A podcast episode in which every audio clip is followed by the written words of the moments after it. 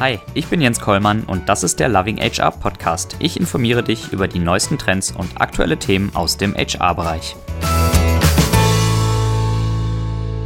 Ja, hallo und herzlich willkommen zur neuesten Ausgabe vom Loving HR Podcast. Heute spreche ich mit Sabine Kluge. Hallo Sabine, grüß dich. Hallo, vielen Dank fürs äh, dabei sein lassen. Ja, vielen Dank, dass du dabei bist. Ähm, nicht mehr dabei, um die Überleitung mhm. direkt mitzunehmen, bist du seit kurzem bei Siemens. Du sagst selbst über dich, du bist eigentlich so ein klassisches Konzernkind, also bist nach deinem Studium zu Siemens gegangen, hast dort lange gearbeitet in der strategischen Planung, später im Bereich Corporate HR und zuletzt als Global Program Manager Learning. Ich hoffe, ich habe das alles korrekt mhm. wiedergegeben. Mhm. Und seit kurzem bist du jetzt wie du mir vorhin gesagt hast, nicht unbedingt Beraterin in dem Sinne, sondern du siehst dich selbst eher als Umsetzerin und Kulturentwicklerin. Und wurdest zudem auch gerade mit dem Xing New Work Award ausgezeichnet. Genau, genau. Sabine, ähm, sei doch so gut und ja, führ uns vielleicht noch etwas detaillierter in deinen Lebenslauf ein und gib uns auch so ein paar Hinweise dazu, was du heute machst, denn du stehst ja, das hast du mir auch erzählt, immer noch sehr eng in Kontakt mit Siemens. Richtig, mit Siemens, aber auch mit anderen großen Unternehmen, weil ich glaube, äh, dass so Menschen wie ich eine ganz gute Brücke bilden können. Ich habe 25 Jahre bei Siemens im Konzern zugebracht, zuerst im operativen Geschäft, ganz klassisch von der Fertigung, äh, als Werkstudentin noch so richtig im Akkord in der Nachtschicht. Ähm, äh, Hybridschaltungen gefertigt und dann äh, später bei Siemens in der strategischen Planung eingestiegen. Auch mal klassischer, ganz klassische HR-Arbeit noch als, als Werkstudentin gemacht. Ähm, mhm. Mal ganz, die, der ganz klassische Weg Restrukturierung. Wir müssen Menschen freisetzen. Wir müssen ähm, äh, neue Aufgaben für Mitarbeiter suchen. Das war, glaube ich, auch eine ganz, ganz wichtige Erfahrung bin dann später, das war so, ist eigentlich auch mein Steckenpferd Unternehmensstrategie, ähm, in der Unternehmensstrategie bei Siemens eingestiegen in den 90ern und ähm, ich habe vorhin schon mal ganz kurz angerissen, 90er Jahre waren in Deutschland zumindest für so ein Unternehmen wie Siemens noch also goldene Jahre, weil wir so ein Thema wie internationalen Wettbewerb und so weiter gar nicht gekannt haben. Das mhm. heißt, Strategie war eigentlich so eine Neben Nebenspielplatz. Äh, ja, man muss ja mal gucken, was so äh, andere Unternehmen machen. Da war eigentlich richtig ernst ist das Thema erst geworden mit der Deregulierung und, de, äh, und, und Globalisierung der 90er Jahre. Warum ich das immer gerne erwähne, ist, weil ähm, wenn wir uns heute fragen, Mensch, die Zeit ist so disruptiv, dann kann man sagen, dass auch in den 90er Jahren zumindest für uns äh, deutsche Konzerne äh, die Zeit ganz, ganz extrem disruptiv war, mhm. weil Globalisierung und die Deregulierung von großen Märkten einfach ganz, ganz viele Neuerungen für Unternehmen mit sich gebracht haben. Bin ja. dann vor 17 Jahren eingestiegen in die äh, HR. Davor hatte ich mal so ein kleines Intermezzo bei einer Startup, Startup mitgegründet, mhm. äh, hier in Berlin zu so einer Zeit, als das eben hier auch total hip war.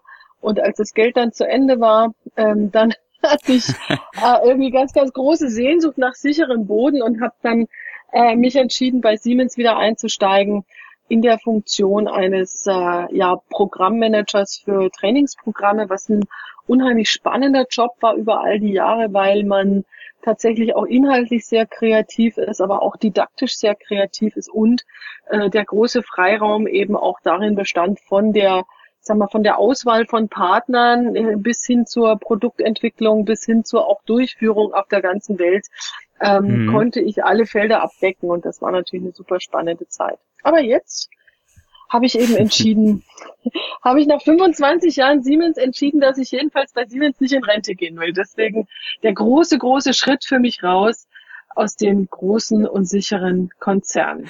Ja. Wie, wie schwer ist dir das gefallen und ähm, ja, ich meine, welches Thema hat dich äh, gelockt, vielleicht als Überleitung, ähm, mhm. dass du, dass du diese Entscheidung getroffen hast?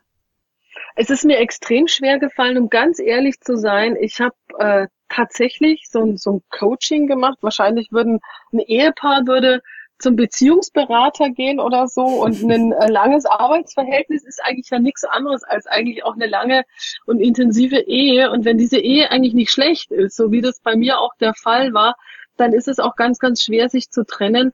Aber natürlich gibt's auf der anderen Seite der Straße, in dem Fall vielleicht kein grüneres Gras, aber ich habe so eine Lust gehabt, noch mehr zu gestalten.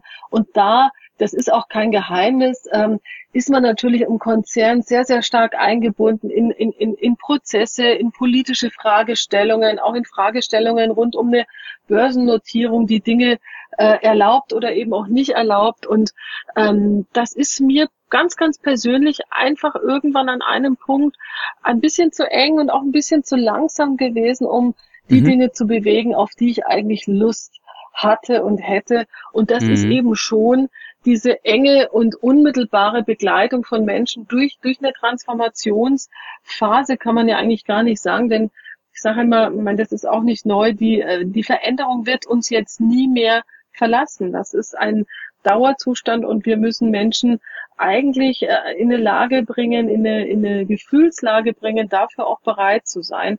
Und das, äh, da sehe ich so ein Stück weit auch meine Aufgabe, mit zu unterstützen aus ganz verschiedenen Ecken. Mhm. Du hattest gesagt, ja. es war dementsprechend ähm, hauptsächlich die Lust selber zu gestalten. Äh, mhm. Und du gestaltest jetzt, äh, so hast du mir das im Vorhinein gesagt, letztendlich die Art und Weise, wie wir miteinander kommunizieren und kollaborieren. Und das ja als eine der Treiberinnen für das Thema Working Out Loud in Deutschland. Mhm. Äh, wobei ich das Thema Kommunizieren, das ist mir ganz wichtig. Ähm, wenn, wenn ich vor zehn Jahren, ich sag mal, als klassischer äh, Trainingsreferent kommunizieren gesagt habe, dann haben wir immer gemeint, ja, wie können wir denn äh, zivilisiert und demokratisch miteinander reden? Ähm, das ist, äh, wenn ich Kommunikation heute sage, sehe ich das tatsächlich unter einem anderen Gesichtspunkt, nämlich vor allen Dingen, wie können wir mit Hilfe sozialer, digitaler Medien kommunizieren. Ähm, das heißt, wie machen wir uns, ähm, wir hatten es vorher schon mal kurz angesprochen, sowas wie soziale Netzwerke und im Unternehmen dann eben Enterprise Social Networks so mhm. zunutze, dass wir durch Kommunikation und Kollaboration als Unternehmen schneller werden, innovativer werden und dazu bedarf es eben bestimmter Kommunikationsfähigkeiten, aber eben auch einer bestimmten Haltung, Mindset. Äh, und das ist, das ist an der Stelle so die Mission. Das ist im Übrigen auch der, die Synapse, an der eigentlich das Thema Working Out Loud andockt. Ja. Mhm. Jetzt hatten wir das Thema äh, Working Out Loud zumindest schon mal namentlich benannt.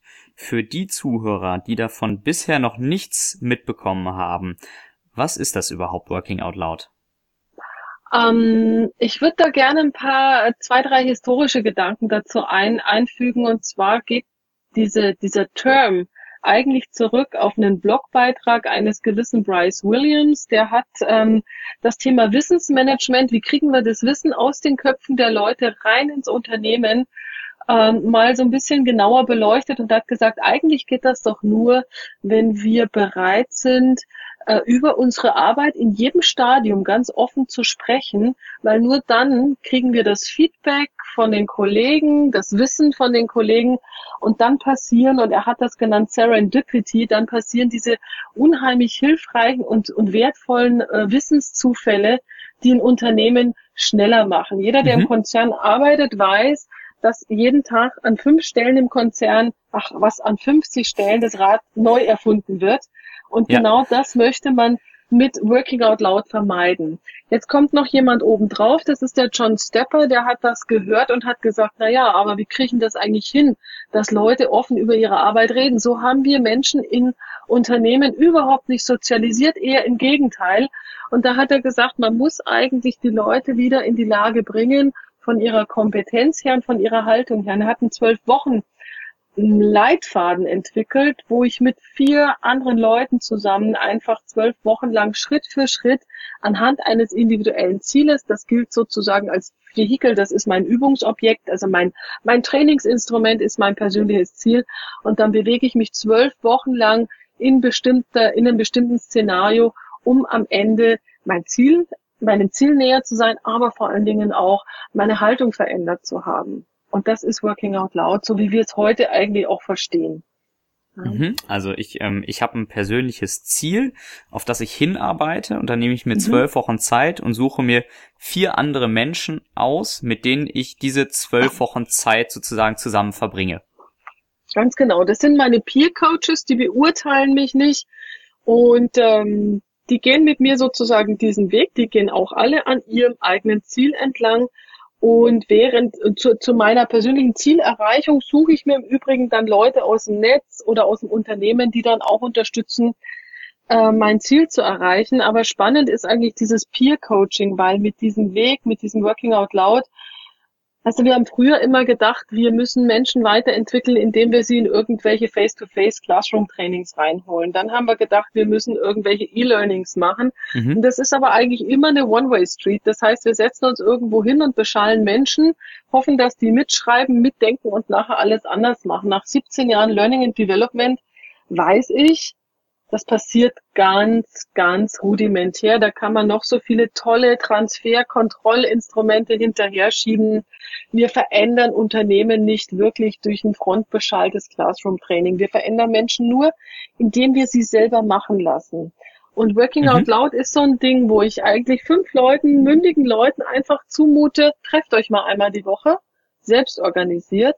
Müsst mhm. ihr nicht mit eurem Chef absprechen, kümmert euch um euch, kümmert euch um eure Weiterentwicklung zwölf Wochen lang. Und da gibt's ganz, ganz viele Nebeneffekte, zum Beispiel Peer Coaching, dass ich eine Coaching-Haltung lerne. Es geht ja beim Coaching nicht nur darum, Duzi-Duzi zu machen oder äh, jemandem Feedback zu geben, sondern wirklich eine Haltung zu entwickeln, die ganz, ganz wichtig ist, wenn ich später in einem sozialen Netzwerk, insbesondere in einem virtuellen sozialen Netzwerk, gut äh, und effektiv auch fürs Unternehmen effektiv kommunizieren will. Darum geht's. Genau. Mhm. Wenn ich jetzt ähm, als Unternehmen ähm, ja das das Ganze auch fördern möchte, ähm, wenn wenn ich möchte, dass meine meine Mitarbeiter äh, dabei mitmachen, ähm, wie wie wie stelle ich das an? Wo lege ich überhaupt los? Wo kann ich mir Informationen dazu besorgen? Und vielleicht auch andersherum, wenn diese Methode in meinem Unternehmen noch nicht praktiziert wird und ich sozusagen erstmal als Einzelkämpfer loslegen möchte, wo kann ich vielleicht auch ähm, meine vier Peer-Kontakte finden? Ähm, Im Augenblick gibt es im Netz relativ äh, gute Unterstützung. Es gibt einmal die Webseite von dem John Stepper, www.workingoutloud.com in einem Stück. Da stehen einige äh, hilfreiche Dokumente drauf unter der Sektion For You, zum Beispiel die sogenannten Circle Guides, die einen durch diese zwölf Wochen führen. Mhm. Wenn man auf der Facebook-Seite vom Working Out Loud ähm, postet, dass man Peer-Coaches sucht, das geht ja sowohl virtuell als auch, dass man sich äh, face-to-face trifft, das kann man äh, sich aussuchen. Ja. Also wenn man sagt, das ist für mich völlig fein, ich treffe mich virtuell. Ich habe auch schon einen virtuellen Circle gehabt, das lief super. Mhm. Ähm, das ist das ist fast gleichwertig. Man sollte sich dann vielleicht auch einmal treffen, aber da findet man auch ähm, da findet man auch Leute auf dieser Facebook-Seite oder man twittert, dass man jemanden sucht. Das wäre so, wenn, wenn man als Individuum loslegen möchte. Wenn, wenn Entscheidungsträger in Unternehmen damit loslegen möchten, dann ähm, ist eine gute Stelle zum Beispiel die interne Kommunikation oder die HR-Abteilung, wo man sagt, wollen wir das mal anbieten? Mhm. Und so ein ganz klassischer Weg, das werde ich ganz oft gefragt, wie können wir denn als Unternehmen loslegen? Ja. Und ich habe das jetzt schon ein paar Mal ähm, sozusagen miterleben und mitgestalten dürfen. Und es ist einfach immer ein ganz, ganz ähm, probater und eigentlich niederschwelliger Weg zu sagen, wir bieten mal mittags so ein Brownback-Meeting an, ja. Da kommen ein paar Schnittchen und irgendwie ein paar Flaschen Club-Cola mhm. und dann ähm, kommt mal jemand, der das Thema gut verstanden hat und gut vermitteln kann. Da ist völlig egal, hierarchiefrei, jeder kann kommen, den das interessiert. Mhm. Da kommen also 50, 60 Leute. Dann machen wir so einen kleinen Workshop, wo man erklärt, worum es geht und lässt auch schon ein bisschen erleben, worum es geht. Und dann äh, fragt man wirklich in die Runde, wer hätte denn von euch Lust, mal da loszulegen? Mhm. Jetzt ist das eigentlich faszinierenderweise ein Change-Programm, das äh, in erster Linie tatsächlich beim Individuum andockt. Wenn Individuen das hören, sagen die, boah, das ist cool, das klingt spannend, da habe ich echt total Lust, das mal auszuprobieren. Mhm. Und gleichzeitig sozusagen als ganz, ganz starke Nebenwirkung hilft es aber dem Unternehmen auch vernetzt zu arbeiten. Deswegen findest du in diesem Brownback-Meeting oder wenn du so eine Initialzündung machst, äh, findest du meistens ganz schnell ganz viele Leute, die sagen, ja, das probiere ich aus. Ne? Wir haben klassisches Change-Programm, sagen die Leute so Augenroll, ja, welche, welche Sau jagen wir gerade wieder durchs Dorf. Bei. Working Out Loud ist halt oft so, dass die Leute sagen, wow, ey, das könnte mir echt helfen, das hat mich schon immer mal interessiert, ich will mal wissen, wie das geht. Und dann kann man, äh, und dann kann, kann man irgendwie, also wir haben dann egal bei welchem Unternehmen, irgendwann hast du dann halt eine, eine Seite, wo Leute sich eintragen können, die Lust haben loszulegen. Dann kann man die Circles starten oder man lässt sie starten. Es ist völlig egal, darauf kommt es überhaupt nicht an. Mhm. Und dann hat sich's einfach bewährt und das haben wir sehr intensiv bei der deutschen Messe gemacht und es läuft super. Und jetzt fangen wir auch bei Bosch damit an, dass wir die Circles dann auch wirklich nochmal äh, betreuen, beziehungsweise die haben schon intern auch so Mentoren, mhm. äh, die wir jetzt auch ausgebildet haben, die dann wirklich auch auf Zuruf reaktiv sozusagen, man immer äh, die Circles irgendwie nochmal äh, irgendwie äh, Starthilfe brauchen oder irgendwie Verständnisthemen haben, dass man auf die nochmal zugreifen kann. Ja, mhm. aber im, im, Prinzip ist das eine selbstorganisierte Geschichte, ja. Aber die Leute sollen dann einfach auch wirklich, ähm, wenn sie sagen, ich, jetzt brauche ich jemanden. Das ist, die, die werden nicht wie im Kindergarten betüttert. Und das ist mir nochmal ganz wichtig als letzter Gedanke. Ja. Also ganz, ganz schlimm wäre es, Gott sei Dank äh, ist das Thema so neu, dass ich das bisher noch nie gehört habe. Von Unternehmensseite aus wäre es natürlich ganz schlimm, wenn jetzt jemand sagt, boah, das finde ich total cool, da machen wir jetzt gleich einen Prozessbeauftragten und da machen wir jetzt gleich eine KPI-Landschaft und da machen wir das jetzt gleich verpflichtend für alle. Ja das ist das Ende. Ne? Das ist genau das Gegenteil von dem, was Working Out Loud will. Also diese Freiwilligkeit ist ein ganz, ganz starkes, kraftvolles Element, um dieses Thema ins Fliegen zu bringen. Mhm. Gibt es ja. bestimmte Dinge, die ich beachten sollte bei der Auswahl meiner Peers oder ist es vollkommen egal, mit wem ich da zusammenarbeite? Ähm, das führt uns eigentlich wieder so ein bisschen in dein Recruiting, in deine Recruiting-Vergangenheit rein, Jens. Du hast ja gesagt, das ist auch so ein bisschen euer Feld. Und ich lerne momentan, dass das Thema Recruiting so interessant ist, weil wir in Unternehmen eine Tendenz haben, äh, gerne immer die gleichen Problemlösungstypen zu heuern, mhm. weil das so in unserer DNA ja. drin ist. Also wenn du ein Ingenieursunternehmen bist, wenn wir mal hier Myers-Briggs oder so nehmen, also ich will jetzt keine Namen nennen, aber ich würde mal sagen, wenn du bei äh, deutschen Ingenieurstechnologielastigen Unternehmen mal irgendwie äh, Myers-Briggs durchführst, wirst du wahrscheinlich feststellen, dass wir 75 Prozent introversierte Denker heuern, ohne das, ohne das absichtlich zu mhm. wollen, mhm. weil wir ähm, in unserer DNA einfach ähm, diese Problemlösungsstrategie eines in, introversierten Denkers, das hat übrigens nicht damit zu tun, ob der viel oder wenig redet, sondern ob er vom Großen zum Kleinen oder zum Kleinen, vom Kleinen zum Großen denkt.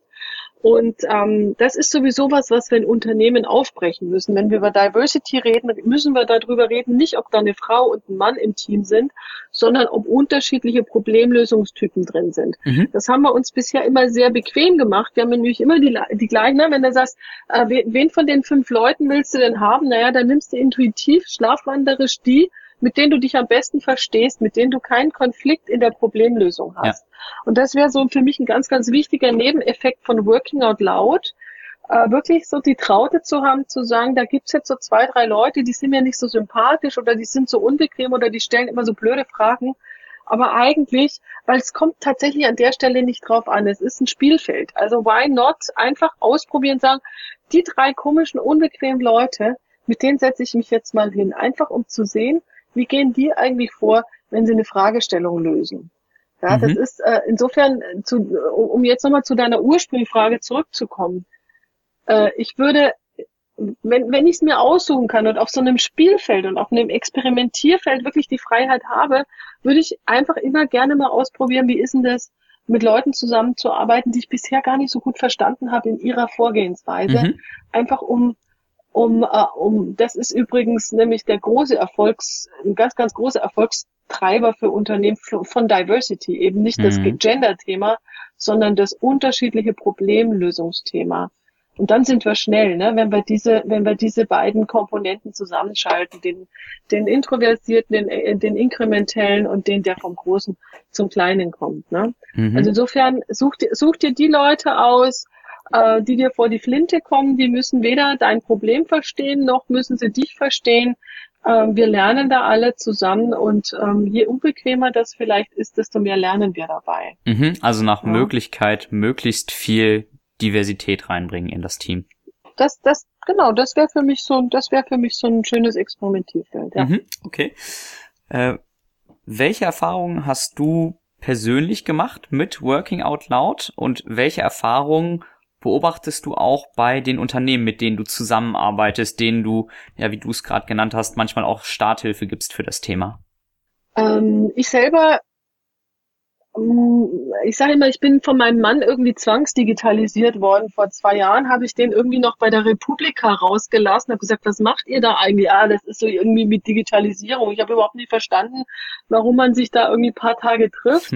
Und dann ging das alles relativ schnell. Meine persönliche Zwangsdigitalisierung, die startete tatsächlich mit meinem ersten Working Out Loud Circle, weil ich gesagt habe, wir sind als HR eigentlich komplett abgehängt von diesen ganzen Entwicklungen. Das ist ja schon ein bisschen her, ne? das ist jetzt schon zwei Jahre her. Ich habe eigentlich überhaupt keine Ahnung, ich kann das alles gar nicht ein, einordnen. Da gibt's ein Barcamp, da gibt's ein Workcafé, da gibt's eine Transformation. Ähm, du kennst diese ganzen Buzzwords alle, da gibt's Social Learning, was ist denn das eigentlich genau? Ähm, und da habe ich so gesagt, ich will gerne der HR-Pfadfinder für meine Kollegen bei Siemens sein. Da sind zwei witzige Dinge passiert. Ich habe mich erstens mit Themen beschäftigt, von denen ich mal gesagt habe, ich will mich mit denen beschäftigen. Mhm. Nimmt man sich, man, man nimmt sich die Zeit nicht. Jetzt war das mein Wollziel. Also ich kam gar nicht drum rum. Ich habe irgendwann halt den Bock bei den Hörnern packen müssen und verstehen müssen, was ist denn eigentlich Digital Leadership und wie geht das? Und so eine Sachen. Und dann ist was Zweites passiert, dass ich mir nämlich überlegt habe, wenn ich HR-Pfadfinder sein will, dann muss ich ja irgendwie, brauche ich ja irgendwie eine Tonspur zu meinen Kollegen. Und da habe ich meinen ganzen Mut zusammengenommen und habe eigentlich mal so an Siemens HR All so ungefähr äh, einen Termin rausgepostet, habe gesagt, oh, ich habe da ein Interview mit dem John Stepper hier äh, live sozusagen. Wer Lust hat, klingt sich einer, mhm. können wir mal nämlich auch so. Und ähm, das findest du jetzt vielleicht trivial, aber wenn du in so einem Konzern bist, wo alles sehr, sehr genau reglementiert ist, das war halt also wirklich so richtig eine Nacht vorher nicht schlafen und dann auf diesen Senden-Button drücken. Und und dann irgendwie ähm, eine E-Mail aus dem engsten Vorstandskreis zu kriegen und zu denken, oh Gott, ich gucke da jetzt lieber nicht rein und da steht ja. dann drin, das ist ja super cool. Super cool, kannst du die und die Leute auch noch einladen. Cool. Ne? Mhm. Und da haben wir, also das heißt, und das ist eine Beobachtung, um dann die Brücke zu deiner zweiten Frage zu schlagen, Jens. Das ist eine Beobachtung, die ich halt bei vielen anderen Menschen auch mache, dass dann unheimlicher Mut entsteht, ähm, über Konventionen hinweg ähm, die Dinge zu tun, die gut fürs Unternehmen sind. Ja, mhm. also ähm, hätte ich meinen Chef gefragt, hätte der vielleicht gesagt, weiß ich gar nicht, warum du das machen sollst. Ähm, bringt dir das was? Das kostet Zeit, das ist nicht in deinen Zielen. Ich fand aber, ist wichtig für mein Unternehmen. Mhm. Und diesen Mut zu haben, dafür dann auch einzustehen, vielleicht auch einen Konflikt auszustehen, ja, vielleicht auch danach um Vergebung bitten zu müssen. Aber eigentlich ähm, dieses mündige Gefühl zu haben, ich glaube, das ist gut für mein Unternehmen. Es hat natürlich auch seine Grenzen, also natürlich wollen wir keine Anarchie, aber ich glaube, wenn wir, und das tun wir bei Siemens und das tun viele Unternehmen mittlerweile, wenn wir über Mitunternehmertum sprechen, über Entrepreneurship, ja, wir wollen, dass die Menschen wie Unternehmer handeln, dann müssen wir denen eben auch zutrauen, dass sie solche Entscheidungen treffen. Und diesen Mut, den sehe ich eben auch bei ganz, ganz vielen Menschen, sag mal, in meinem Alter auch mit Working Out Loud wieder, wieder wachsen, wieder entstehen. Ich habe Lust, hier wirklich mitzuwirken. Ja? Hm, hm. Mhm. Du hast mhm. ähm, gesagt, das Thema hat ungefähr vor zwei Jahren bei, begonnen bei dir dann mit mhm. dieser ersten ja, internen Mail an den großen Verteiler so in etwa. Mhm. Ja, und ja, über die zwei Jahre sich dann anscheinend sehr positiv entwickelt, denn du hast da gemeinsam mit anderen Kollegen von anderen großen Konzernen dafür auch vor kurzem ähm, den HR Excellence Award bekommen. Richtig, wir haben wir haben einfach festgestellt, das ist ja eigentlich ein klassisches Graswurzelthema. Das heißt, äh, es, Working Out Loud wird äh, von vielen Leuten aus der Mitte des Unternehmens heraus entwickelt und äh, irgendwann sucht man natürlich dann auch einen Mentor, der ein Budget äh, hat und eine Entscheidung äh, tragen kann und auch mal einen raushaut, wenn es dann brenzlig wird. Aber im Prinzip ist es ein Thema, was aus der Mitte des Unternehmens geschieht. Und da haben wir einfach so eine, so, so zwei Hände voll Leute, die wir, die wir halt immer mal getroffen haben. Und da haben wir irgendwann gesagt, wir gründen die Community of Practice, wo wir Wissen miteinander teilen zu dem Thema, was hat sich bewährt. Und jedes Unternehmen hat irgendwas dazugesteuert. Ich habe zum Beispiel so einen klassischen eineinhalbstündigen Working Out Loud Workshop entwickelt. Das ist ja nun mal so ein bisschen auch meine mein Home Turf. Mhm. Und jemand wie die Katharina Krenz von Bosch hat relativ viele, ähm, ich sag mal, ja, Methoden, Prozesse überlegt, wie man das eben bei Bosch ausrollen kann, wo dann andere Unternehmen wieder sagen, wow, das ist aber cool und spannend, mhm. können wir das bei uns auch so machen. Das heißt, diesen Woll-Workshop, wie ich den erfunden habe, den machen jetzt eigentlich alle Kollegen. Äh, die Art, wie Circles gestafft werden, äh, so wie Bosch das erfunden hat, den machen jetzt da auch alle Kollegen. Und da natürlich immer unter Wahrung auch der Compliance-Fragestellungen, weil da sind auch Wettbewerber dabei. Mhm. Ähm, versuchen wir aber in diesem Thema einfach unser Wissen miteinander zu teilen. Und dann haben wir uns für den HR Excellence Award beworben in der Kategorie Kollaboration. Und das war halt wirklich, glaube ich, auch für die äh, Jury ein äh, recht exotisches Thema, dass sich also Leute aus acht verschiedenen Unternehmen für so einen Preis äh, bewerben, weil äh, das eben bisher immer sehr, sehr unüblich war. Ja. Und dann hat man, haben die uns da ausgezeichnet eine riesen Party gefeiert, war, war echt cool. War echt klasse. Und jetzt ne? ähm, arbeitet ihr auch gemeinsam, du hast gerade schon Bosch genannt, auch Daimler ist dabei und noch weitere Unternehmen, arbeitet ihr auch gemeinsam weiter? Wir arbeiten gemeinsam weiter. Wir haben diese Community of Practice, die trifft sich viermal im Jahr, immer bei einem der Unternehmen. Mhm. Wir tauschen uns aus. Wir helfen uns natürlich auch, wenn irgendeiner mal einen Vorstandstermin zu dem Thema hat oder so. Mensch, was habt ihr da gemacht? Wie habt ihr das angepackt? Wir haben letztes Jahr einen, einen, einen äh, Camp angeboten zu dem Thema, das sehr, sehr erfolgreich war, wo dann ganz, ganz viele, ich glaube von 60, 70 Unternehmen sind mhm. da auch Leute gekommen. Wir wollten da auch nur Praktiker haben, die halt auch wirklich ähm, schon drinstehen in dem Thema. Und äh, genau, also das lebt eigentlich weiter und ähm, ist ganz fruchtbar und ist eine ganz tolle Zusammenarbeit. Und vielleicht das noch als letztes, der Prophet im eigenen Dorf, Geld ja gilt oder Land gilt ja immer nichts. Ähm, wir haben uns auch so ein bisschen zur Gewohnheit gemacht, wenn irgendeiner eine große Sause macht, irgendeine Wollkonferenz oder eine Kollaborationskonferenz, mhm. dann schaut er, dass er immer aus den anderen Unternehmen ein paar Leute mit dabei hat, die dann auch mal irgendwie ähm, einen Vortrag machen oder einen Workshop anbieten, damit das so ein bisschen klar wird, weißt du, ähm, die anderen machen das auch, das können wir schon auch machen. Das ist halt ja. auch manchmal wichtig. Ja. So Super. Ne? Sehr cool. Mhm. Ähm, Sabine, dann lass uns mal von dem Bereich ähm, Kommunikation, Kollaboration, Working Out Loud in den Bereich Bildung gehen. Bildung, Weiterbildung. Ähm, du hast lange Zeit für Siemens äh, Trainingsprogramme ähm, initiiert, konzeptioniert.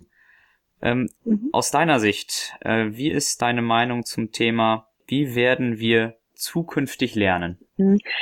Das ist, glaube ich, auch schon was, was viele Akademien in Unternehmen, außerhalb von Unternehmen gerade ganz dramatisch auch erleben.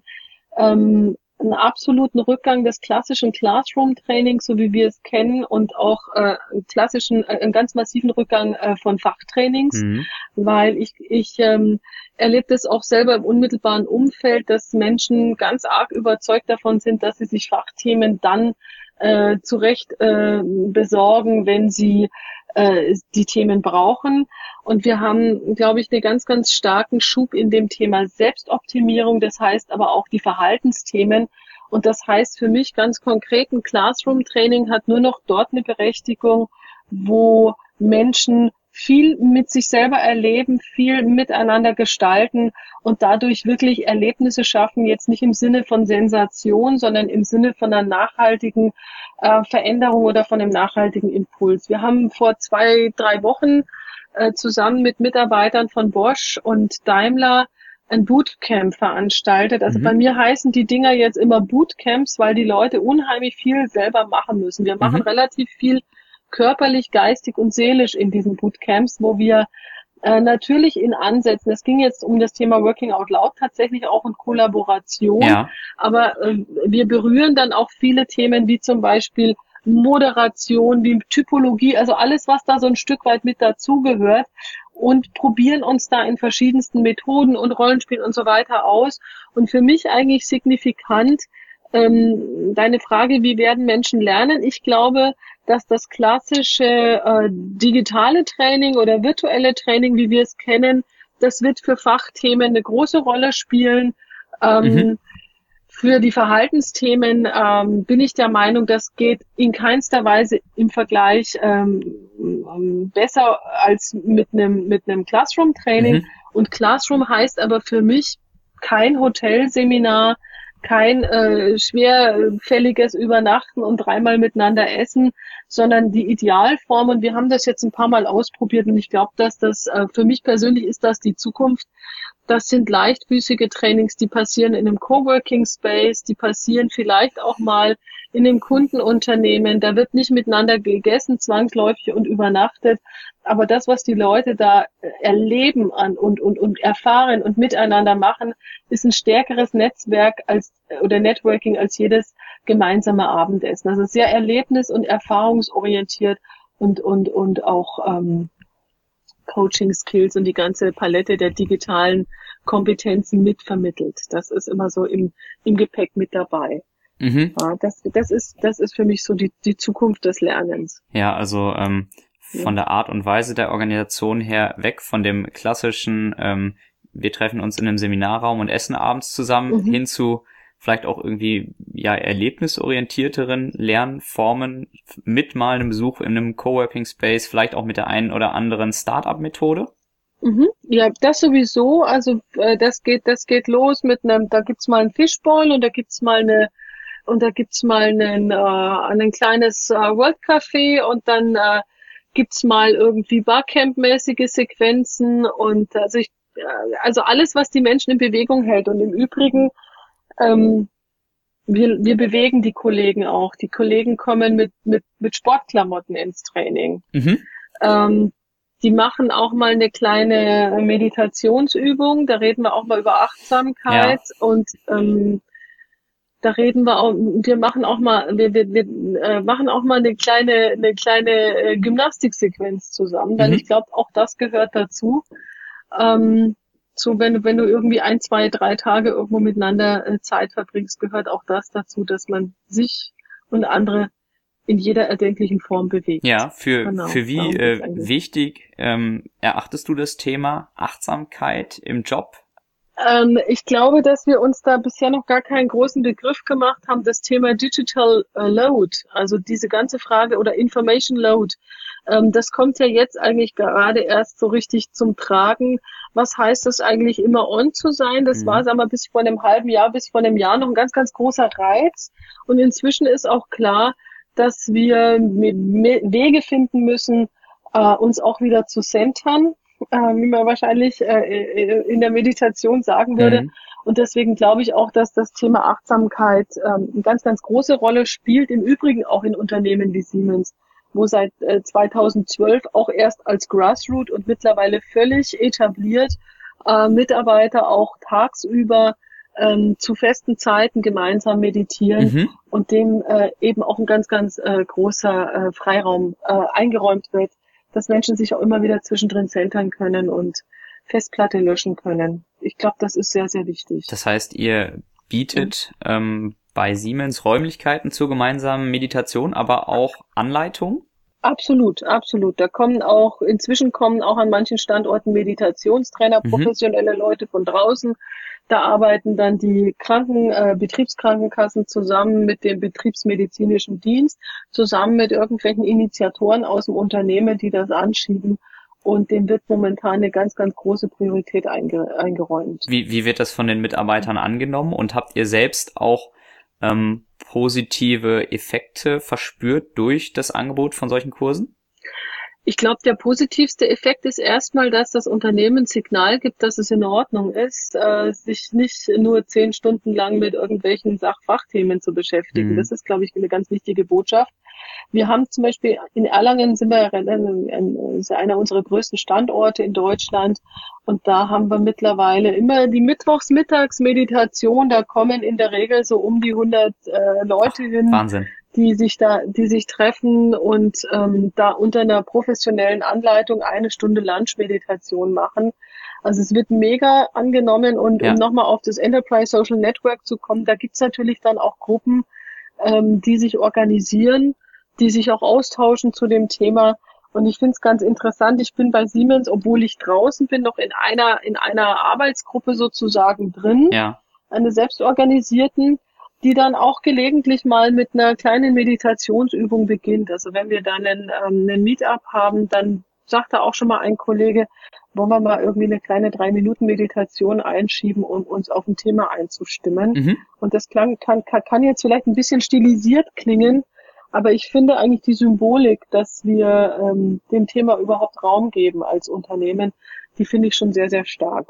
Absolut, ja, ja. sehr schöne mhm. Geschichte. Ähm, mhm. Du hast jetzt gerade selber schon kurz das äh, Enterprise Social Network bei Siemens erwähnt, was ihr sehr erfolgreich aufgebaut habt. Ähm, wie kam es dazu? Woraus, ähm, was, was hat sozusagen den Anstoß dazu gegeben und wie habt ihr das Ganze organisiert? Ähm, ich hatte ja vorher schon mal das Thema Wissensmanagement geäußert. Mhm. Also wir haben in den 90er Jahren schon festgestellt, wie sicher viele andere Unternehmen auch, dass wir irgendwann an das Wissen der Leute rankommen müssen. Wenn du das ganze Wissen der Leute in ihren Köpfen oder in den Postfächern bunkerst, dann wird das für das Unternehmen nicht nutzbar. Und wenn man das Wissen nicht vernetzt, wird es auch nicht nutzbar. Das heißt, irgendwann war klar, dass irgendwelche dialogischen Plattformen diese Fragestellungen eigentlich nur lösen können. Und ähm, Siemens hat da eigentlich dann um die zehner Jahre rum schon immer mit, mit Jammer experimentiert. Und das war immer so ganz interessant, weil so die First Dancer, die sind dann da reingegangen und haben dann äh, sich ausgetauscht, wie lange bleibst du heute noch, gehen wir irgendwie nachher ein mhm. Bier trinken, wo man sich erst so gedacht hat, okay, muss ich das jetzt irgendwie am Arbeitsplatz auch noch haben?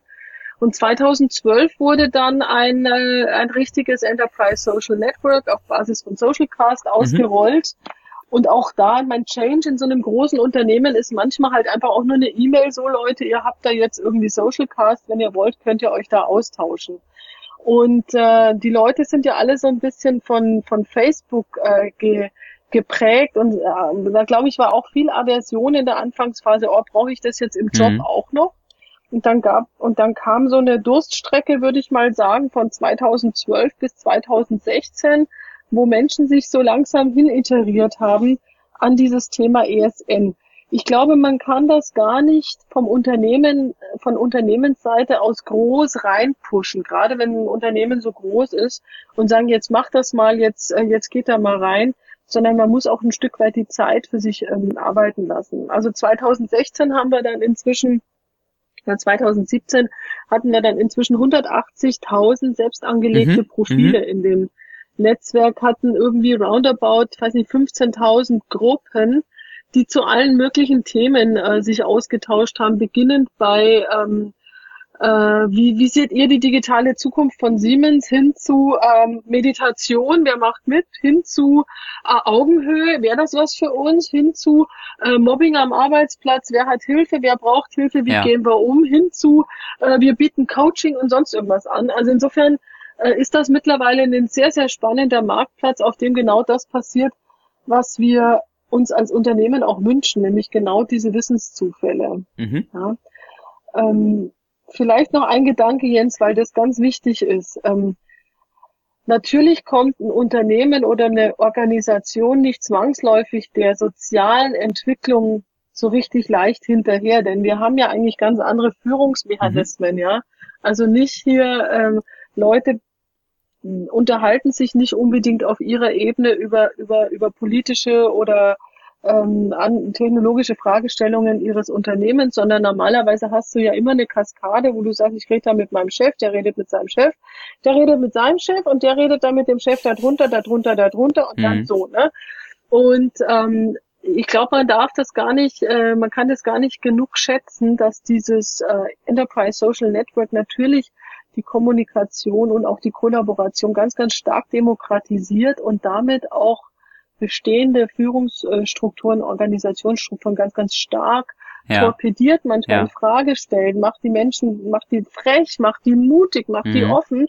Und es ist natürlich auch so, das spreche ich jetzt nicht für Siemens, sondern ganz generell für traditionelle Unternehmen, die halt ähm, in der, in der, in der äh, klassischen Hierarchie, äh, die in der DNA haben, das ist natürlich nicht immer so mhm. leicht. Ne? Also da, äh, das ist sicher eine der großen Herausforderungen, diese soziale Entwicklung, die ein ESN zulässt, jetzt auch mit einer entsprechenden organisatorischen Entwicklung sozusagen äh, nachzubilden, ja. wo eben solch, solche Dialoge auf allen Ebenen und über alle Ebenen hinweg auch nicht nur möglich, sondern dann auch nutzbar sind. Ja, wie, wie geht ihr damit bei Siemens um? Ähm, Im ganz kleinen Bereich kann ich sagen, dass wir schon ähm, projektweise, das sind zumindest Projekte, die ich auch kenne, dass wir ähm, Führungskräfte einladen, ihre in Aufgabenfokus nochmal ein bisschen anders zu legen. Wir haben von denen vorher klassische Reporting-Strukturen verlangt und auch da spreche ich nicht für Siemens, sondern eigentlich für alle äh, klassischen hierarchischen Unternehmen. Wir erwarten eine, eine, eine hierarchische Reporting-Struktur, eine, eine hierarchische Entscheidungskaskade und äh, wir laden Leute, und das führt auch zu Mikromanagement. Das führt auch dazu, dass Führungskräfte nicht nur mehr sagen, was mhm. zu tun ist, sondern auch, wie es zu tun ist. Jetzt fangen die Leute an, selber zu sagen, wie es zu tun ist, weil die wissen es ja viel besser. Die Führungskraft ist ja nicht der, der, der Herrscher alles Wissens. Und wir versuchen Führungskräften, das ist uns in einem Bereich ganz gut gelungen, in einem so Mikrokosmos äh, versuchen wir Führungskräfte einzuladen, sich foku zu fokussieren auf Personalentwicklungsaufgaben. Mhm. Das ist eigentlich Führungsaufgabe, ist aber eigentlich im operativen Geschäft, wenn eine Führungskraft operativ drin hängt, ist das nicht möglich. Wir versuchen sie für strategische Aufgaben zu begeistern, wo wir sagen, geh doch mal eine Stufe drüber, lass die da mal ihre Sachen machen und du geh mal eine Stufe drüber und versuch dich wirklich zu beschäftigen mit Teamentwicklung, mit Personalentwicklung, mit strategischer Entwicklung deiner deines Funktions- und Aufgabenbereiches. Ja. Und da erreichen wir, da erreichen wir natürlich einen Teil von Führungskräften, und äh, es ist, das ist wirklich auch eine Arbeit, wo wir jede einzelne Seele, für jede einzelne Seele auch kämpfen müssen, weil ähm, wir haben diesen Führungsjob irgendwann mal mit entsetzlich deftigen äh, Insignien ausgestattet. Ja, da gibt's einen Stuhl mit Armlehnen und da gibt's einen mhm. Dienstwagen und da gibt's ein dickes Gehalt und so weiter. Und das ist ganz, ganz schwer. Und das ist überhaupt auf Lebenszeit und das kannst du auch gar nicht mehr verwirken. Und das ist ganz, ganz schwer jetzt zu sagen, hm, aber der Job ist jetzt ein anderer. Und da, das ist momentan sicher, wenn wir über Transformation sprechen, ist ja vielleicht auch für euch, äh, für euch als Unternehmen ein, spannend, ein spannender Eindruck oder Einblick. Ähm, das ist sicher eine der, der größten Aufgaben, die wir jetzt haben, ähm, die Führungskräfte darauf vorzubereiten, andere Aufgaben zu machen als das, was die, wo, wo wir sie bisher für belohnt haben. Ja, ähm, das ist sicher die größte ne, Disruption. Ja, mhm. wie, äh, wie sollte deiner Meinung nach die in Anführungsstrichen perfekte Führungskraft der Zukunft agieren, wo du gerade angesprochen hast, dass sich die Rolle, des Verhalten, die damit verbundenen Aspekte doch wesentlich geändert haben. Ich habe neulich so einen Kollegen von Daimler kennengelernt, der hat, ähm, der hat da die Aufgabe, das weltweite Web, äh, den, den weltweiten Webauftritt irgendwie zu koordinieren. Der hat irgendwie 60 mhm. Leute, weiß nicht, ob ich das noch richtig zusammenkriege. Ist ein sehr, sehr unkonventioneller Typ, ähm, hat mich sehr beeindruckt, weil er gesagt hat, mein Führungsjob besteht eigentlich da drin, den Leuten, ähm, ich sag mal, äh, den Mist vom, vom Genick zu halten. Also jeder Mitarbeiter, speziell in großen Unternehmen, ist ja ganz stark auch in Reportingstrukturen, mhm. in irgendwelche Dokumentationsstrukturen eingebunden, ähm, die uns ganz, ganz massiv davon abhalten, eigentlich das zu tun, was wir am ja. besten können. Das ist auch momentan die größte Last sicher von Mitarbeitern, wenn du die fragst, so was äh, ja, also was würdest du gerne hier ändern? Dann sagen, werden dir viele Leute sagen, ich hätte eigentlich mal Lust, den Job zu machen, für den ich eigentlich irgendwann mal eingestellt mhm. worden bin. Äh, ja, ich bin jetzt eigentlich nur noch Verwaltungsfachkraft für irgendwelche Themen. Das passiert ja auf allen Ebenen.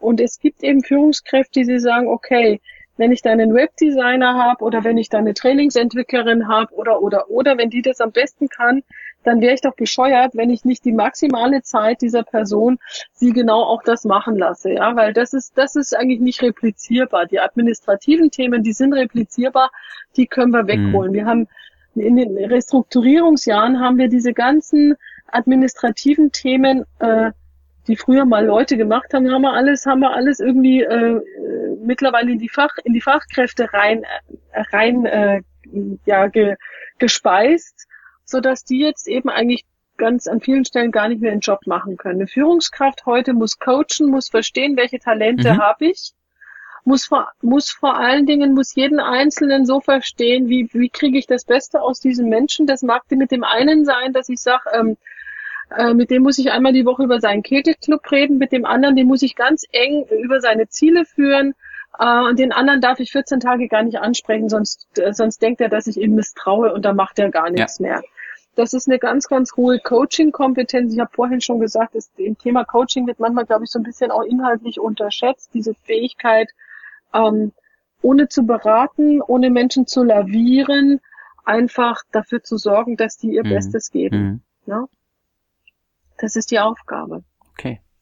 Und vielleicht auch ein bisschen und vielleicht auch ein bisschen zu schützen vor dem, äh, ja, vielleicht auch ein Stück weit zu schützen vor dem auch äh, vor der Load, sowohl äh, vom mhm. Volumen mhm. her als auch äh, von der Komplexität her, wenn wir über Informationsload und so weiter sprechen. Da gehört auch viel dazu, da auch ein Stück weit äh, ein Filter zu sein, nicht im Sinne von Menschen unmündig äh, zu halten, sondern ähm, einfach ein gutes, gesundes Urteilsvermögen zu haben, was ähm, womit muss ich die Leute jetzt in Angst und Schrecken versetzen und was äh, kann noch mal ein bisschen warten, weil sich es vielleicht dann doch wieder irgendwie normalisiert. Hm.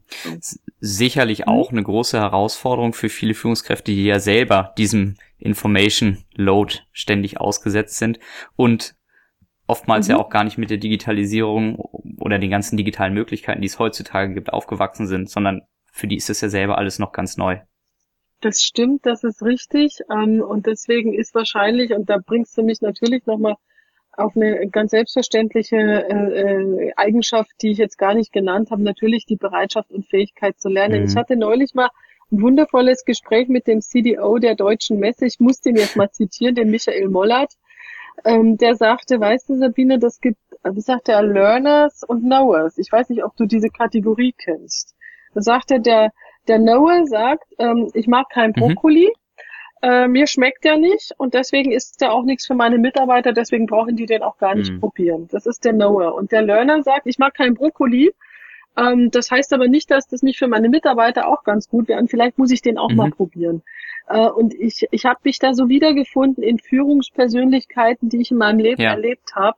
Also ein, ein, eine Führungskraft muss ein muss ein, no, äh, muss ja. ein Learner sein muss, ne, muss, auch wenn er selber misstrauisch ist, er, ähm, seine Mitarbeiter sind mündig. Lass die, lass die ihren Weg auch gehen, lass die auch, lass die auch mal, lass, lern auch mal was von ja. denen, ja. Und ähm, das ist vielleicht auch nochmal eine ganz wichtige Kompetenz. Mhm. Äh, Stichwort Lernen. Und mhm. du sagtest gerade auch schon, dass äh, es in eurem ESN zum Beispiel auch die Gruppe gibt, dazu, wie die digitale Zukunft von Siemens aussehen wird. Ähm, sicherlich eine Frage, die nicht nur die Siemens-Mitarbeiter beschäftigt, sondern sehr, sehr viele Menschen in Deutschland. Ähm, war ja auch immer wieder in der Diskussion, wie und ob Siemens die digitale Transformation schafft. Wie, wie macht ihr das bei Siemens? Wie macht ihr die Mitarbeiter fit für die Digitalisierung? Vielleicht muss ich gleich am Anfang mit einem großen Mythos aufräumen. Es gibt natürlich nicht den Siemens. Mhm. Es gibt Siemens ist ja auch nichts anderes, zwar ähm, äh, als Konzern, aber trotzdem ein Organismus von 1500 eigentlich mehr oder weniger unabhängigen Unternehmen, wenn ja. du so willst. Ja, kann man, kann man auch auf der Webseite unter den Investors Relations nachlesen, mehr oder weniger assoziiert, viele zu 100 Prozent, heißt aber auch nicht, dass die alle das mhm. Gleiche mhm. tun. Und deswegen gibt's auch in der Frage, wie werden wir auf Digitalisierung vorbereitet oder wie wird dort auf Digitalisierung vorbereitet, hast du halt einfach auch eine Bandbreite von ähm, totaler Ratlosigkeit und auch wieder da, das gilt wahrscheinlich auch für alle Unternehmen, bis hin zu sehr, sehr proaktiven und progressiven Ideen, wie man Menschen, ähm, wie man Menschen in die Digitalisierung holen kann. Und ich möchte mal gerne eins der progressiven äh, Beispiele mhm. nennen. Wir haben vor nicht allzu langer Zeit einen, äh, wir haben ein Messgerätewerk. Dieses Messgerätewerk stellt hochdigitale Produkte her. Ähm, wir haben dort aber viele gewerbliche Mitarbeiter, die ähm, ja vielleicht von ihrer Haltung her noch nicht so richtig mitgenommen ja. wurden in die Fragestellung, was heißt denn Digitalisierung für dich und für mich? Und da haben wir nämlich zum Beispiel neulich einen Marktplatz gestaltet, wo wir erstmal gesagt haben, wir zeigen euch mal, was wir alles eigentlich so an digitalen Themen am Start haben hier in diesem Werk. Und dann machen wir auch eine Gesprächsrunde, einen Workshop, wo wir mal drüber sprechen, wie Äh, wie stellst du dir das vor? Wie stellst du dir deine eigene Zukunft vor? Wo siehst du dich da? Wo sind vielleicht auch Ängste? Wo sind Barrieren?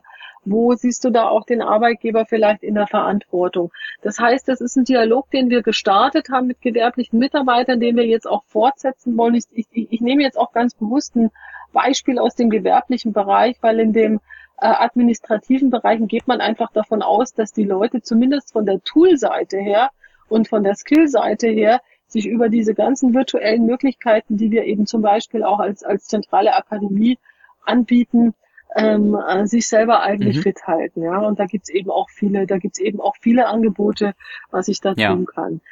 Ähm, genau, also es gibt dann regelmäßige Digitalisierungsevents, wo wir äh, einladen dazu. Bei uns ist natürlich, oder bei uns, ich sage immer noch bei uns, äh, siehst du mal, wie nach ist 25 Zeichen, Jahren oder? ist das halt auch in der DNA. Ja. Ne?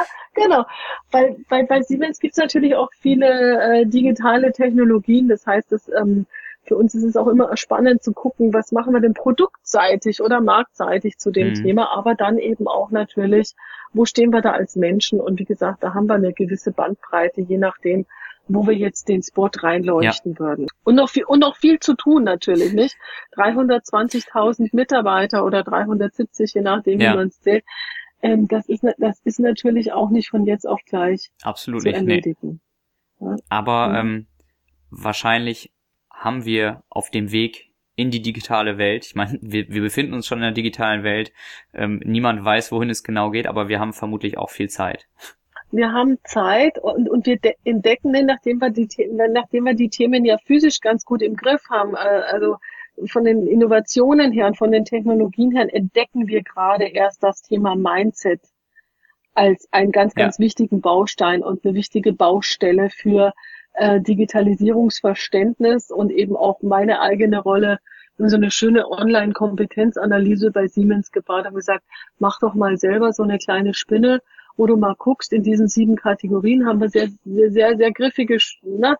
wie digital ja. bist du denn selber? Und dann gibt's dann eben auch einen, äh, eine Auswertung mit Tipps, wo man sagt, hier guck mal, das, das, das, hier virtuelle Training kannst du besuchen, kannst du gucken, dass du dich da noch ein bisschen aufschlaust. Das ist so ein bisschen von der Skill-Seite. Mindset braucht Zeit.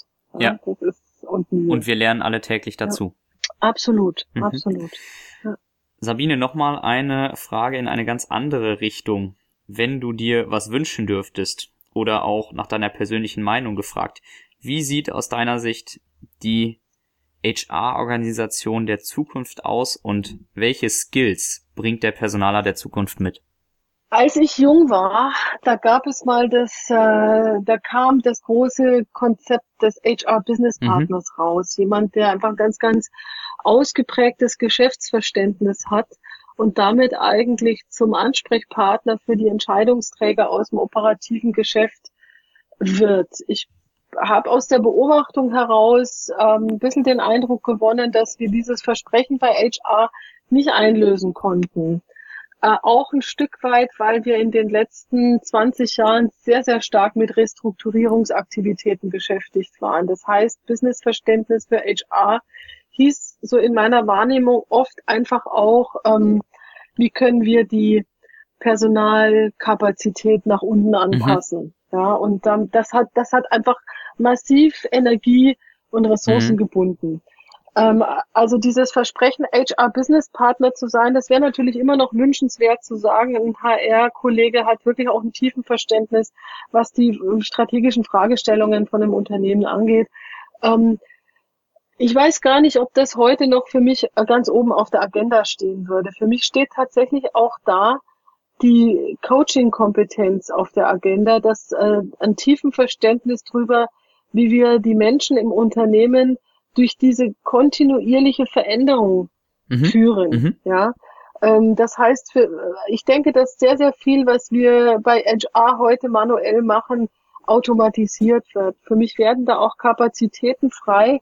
Und es muss sich jemand, das hört sich jetzt vielleicht ein bisschen pathetisch an, es muss sich jemand im Unternehmen um die Menschen kümmern. Und jeder, der mal in so eine Fertigungslinie heute gegangen ist von einem Unternehmen im Jahre 2018, der weiß, was mhm. ich meine. Und wir haben bei Siemens angefangen, erste Menschen in den Fertigungslinien zu installieren, die da sind, den, die Menschen zu unterstützen, beim äh, Verständnis rund um Digitalisierung und wie sie selbst damit umgehen. Und ich glaube, da muss man als HR jetzt nochmal ganz konkret deine Frage, wir müssen viel, viel näher an die Menschen mhm. ranrücken. Ja, und wir müssen uns den Menschen zuwenden und nicht dem Top-Management. Mhm. Ja, also das Top-Management, wir, wir, wir, wir sind natürlich auch dazu da, die Strategien des Unternehmens äh, unterstützen, mit umzusetzen.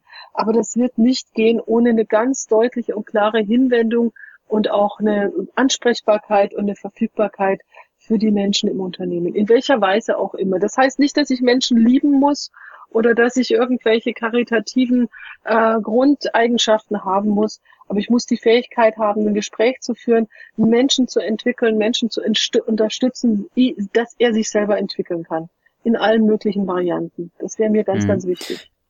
Ja. Wie bekomme ich das hin in einem Unternehmen, dass ich die Personaler dafür sensibilisiere, äh, nicht nur Richtung Top-Management zu schauen, sondern, wie du sagst, die Menschen auch in den Fertigungslinien mitzunehmen?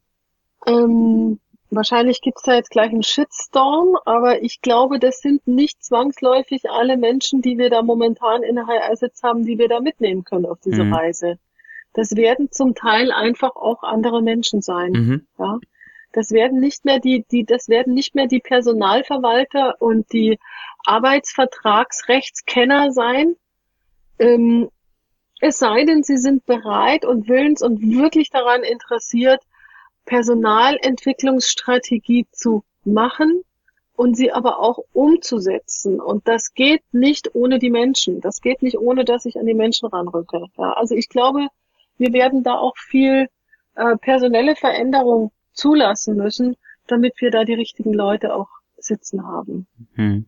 Ich habe gerade, ja, ich habe gerade noch mal so überlegt, die werden auch raus, die werden auch rausgehen aus ihren Büros. Ich habe das mal in einem meiner aktuellen Blogposts beschrieben, wo ich gesagt habe, wir hatten aber so einen Tresen in der Personalabteilung, wo die Leute auch gekommen sind und ähm, ihre Themen auch adressieren konnten. Und äh, das haben wir alles automatisiert. Mhm.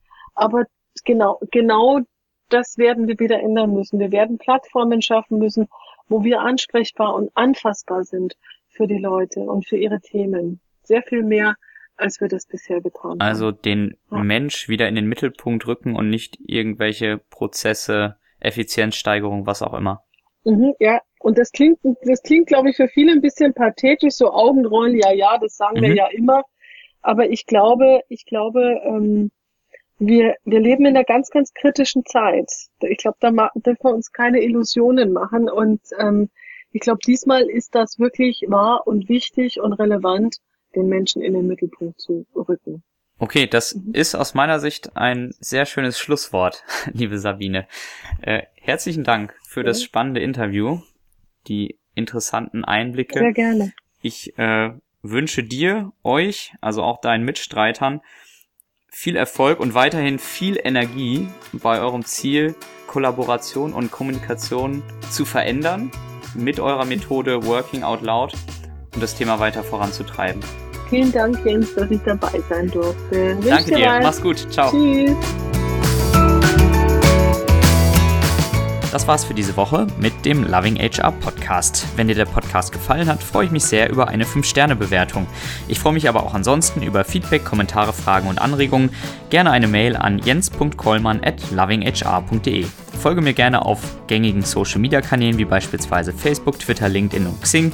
Schau auf meiner Website vorbei unter lovinghr.de oder abonniere meinen Newsletter und WhatsApp-Service. Alle Links sind auch nochmal in den Shownotes hinterlegt. Vielen Dank fürs Zuhören und bis zum nächsten Mal beim Loving HR Podcast.